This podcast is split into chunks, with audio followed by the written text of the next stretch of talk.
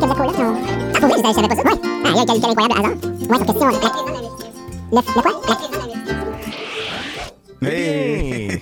Ouais, De c'est ça, comme de... tout, tout, tout. Le revoici. Merci pour le jingle raccourci. Dan. Ouais, Le re- de, de retour avec cette formule de capsule. euh, à. Du coq à express. Express avec docteur. Marion Desmarcheliers, Voilà. spécialiste Allô? de comportement. Bonjour. Ouais. Allô? Et euh, qui, a- qui nous a donné un généreux, très long épisode que vous pouvez aller écouter aussi. Euh, mais là, Puis on je vais voulait faire. profiter de ton passage Exactement. sur, le, sur notre Et de tes connaissances Mhm. et expertises. Exactement. Pour euh, parler avec toi de peut-être certains mythes de comportement que, que les que les propriétaires ouais. d'animaux Les vont, vétérinaires. vont véhiculer, puis même que certains euh, vétérinaires, euh, comme moi, formés il y a longtemps, euh, puis je pensais notamment à les- les- l'histoire de la- des chiens dominants, là, tu sais, Ouais. qu'il faut être ferme avec eux, puis il faut les casser, Ouais. puis il faut leur montrer c'est qu'ils bossent dans la maison. Puis, euh, ben, en fait, tu as dit le mot euh, qu'il ne faut pas dire. Là. Mes, mes étudiants de la première année, ils ont une liste de mots qu'ils savent qu'il ne faut pas dire en ma présence parce que sinon. euh, Genre renforcement négatif? N- Non, non. ça c'est de la science, c'est correct, tu peux le dire. Mais comme euh, dominance, par exemple. Mm. Parce que la dominance, en fait, c'est complètement un mythe fondé sur une erreur de rapport scientifique, comme il y en a dans la littérature. Puis l'auteur s'est s'est rétracté finalement, mais la- le mythe de la dominance continue. Que, en fait, il y a beaucoup de gens qui ont étudié le chien en disant qu'il descendait du loup. Puis là, ils ont étudié le loup. Sauf qu'on a étudié des meutes de loups en captivité. Mais là, des, des loups en captivité, tu leur pitches de la bouffe au milieu, puis là, ils se battent tous pour la bouffe. Fait que là, ils ont dit, ah, ben, il y a un ordre. Ils mangent dans cet ordre-là. Fait que là, il y a un dominant, puis c'est celui qui mange en premier. La, la description de la dominance, c'est l'accès aux ressources. Le premier, l'ordre d'accès aux ressources. Le problème, c'est qu'il y a plein de ressources différentes. Mais tu sais, tu regardes les chevaux, euh, les chevaux, il y en a qui. C'est une jument qui va emmener le troupeau boire. C'est une jument qui va emmener le troupeau euh, manger quelque part. Euh, c'est l'étalon qui va être en, en charge de protéger, mais il va Mhm. pas, il est dominant dans la reproduction, par exemple. Que chez le loup, euh, c'était en fait complètement artificiel. C'était ces études-là de dominance euh, liées à la captivité. Quand on a étudié, puis les mêmes auteurs, en fait, ont refait les études en nature et se sont aperçus qu'en fait, il n'y avait pas du tout ça. Il n'y avait pas de dominance, c'est des, hiérarchies complexes. Euh, puis d'essayer de vouloir toujours mettre un ordre, 1, 2, 3, 4, 5, de, de- c'est très humain. Les animaux, ils font pas ça. Fait que souvent, dans les études, on va dire, ouais, c'est compliqué, mais c'est parce qu'en fait, on pose une question qu'on ne devrait pas se poser. Fait qu'il n'y a pas tant de dominance. Le, fait de vouloir dominer les autres, c'est un truc très humain, d'être le maître du monde. Les animaux, ils se disent pas ça. Les animaux, ils se disent, faut tout qu'on mange, puis il faut pas qu'on se batte parce que c'est de la perte d'énergie pour rien. Donc, en fait, un chien qui est dominant, la plupart du temps, c'est que les gens, ils voient des chiens agressifs qui souffrent en fait d'anxiété.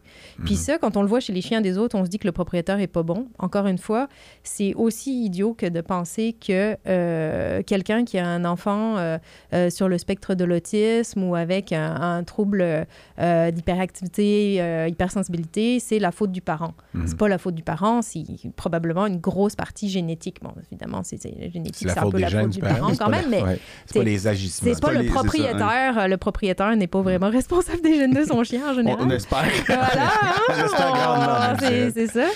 Euh, donc, en fait, euh, ce qui- ce qu'il faut comprendre, c'est que la plupart des chiens que les gens appellent dominants sont en fait des chiens qui souffrent d'une maladie qui est l'anxiété, on peut appeler ça comme ça, euh, dans des balancements des neurotransmetteurs, notamment de la, de la sérotonine, un peu aussi dopamine, noradrénaline, ce qui fait que ces chiens voient des dangers où il n'y en a pas. Euh, et donc, quand ils vont euh, dans certaines situations, ils vont démontrer beaucoup de peur. Et à ce moment-là, ben, la peur chez le chien, pour se défendre, peut sortir en agression. Donc, avant tout, ces chiens-là dominants, ils ont peur. Fait qu'est-ce quand on dit un chien est dominant, on a envie de le dominer puis d'être plus fort avec lui. Puis en fait, quand on pense que le On chien il a peur, ouais.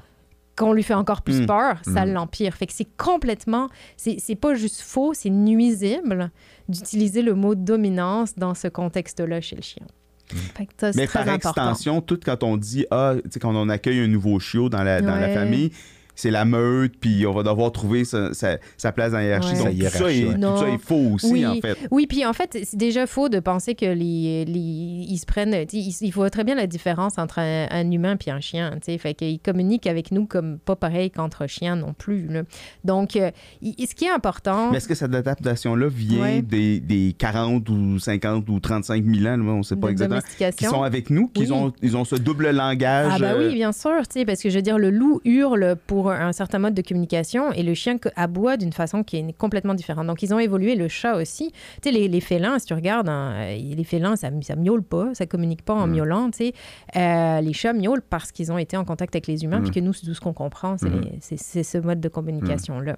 Donc, ils se Mais sont la- adaptés. Mhm. Mais j'a- j'allais dire, je vais te lancer une balle Ouais. courbe. Oh! La situation, parce que je l'ai déjà entendu souvent, Ouais. où le chien, il est couché sur le lit, le, le, le- le gars rentre dans la pièce, puis il dit Descends du lit, le chien descend. Ouais. La madame rentre dans la pièce, descend du lit, le chien grogne après la dame, il veut pas descendre du lit, puis il reste là. Ouais. Donc là, est-ce que. Puis là, ils vont dire Ah, je pense que c'est mon conjoint qui est en haut, le chien est au milieu, Non. puis moi, je suis en bas, Non. dans la hiérarchie, justement, dont tu Mhm. parlais. Ah oui, c'est Ouais. ça. Puis, là, ils vont dire Ben, mon chien. C'est ce qu'on entend tout le temps. Tu sais. Exact. Et puis là, c'est de la peur dans ce cas-là ou de l'anxiété. non c'est la théorie de l'apprentissage. OK. C'est que le chien, il sait très bien la conséquence. Qu'est-ce qui se passe quand madame dit au chien descends puis il grogne Ben, il peut rester sur le lit, elle va rien faire.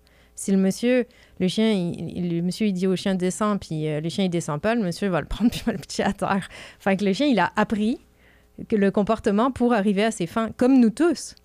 Comme nous tous, comme nos enfants. C'est, je veux dire, les enfants, tu répètes euh, range ta chambre, range ta chambre, range ta chambre, puis t'as jamais de conséquences. Ils le font pas.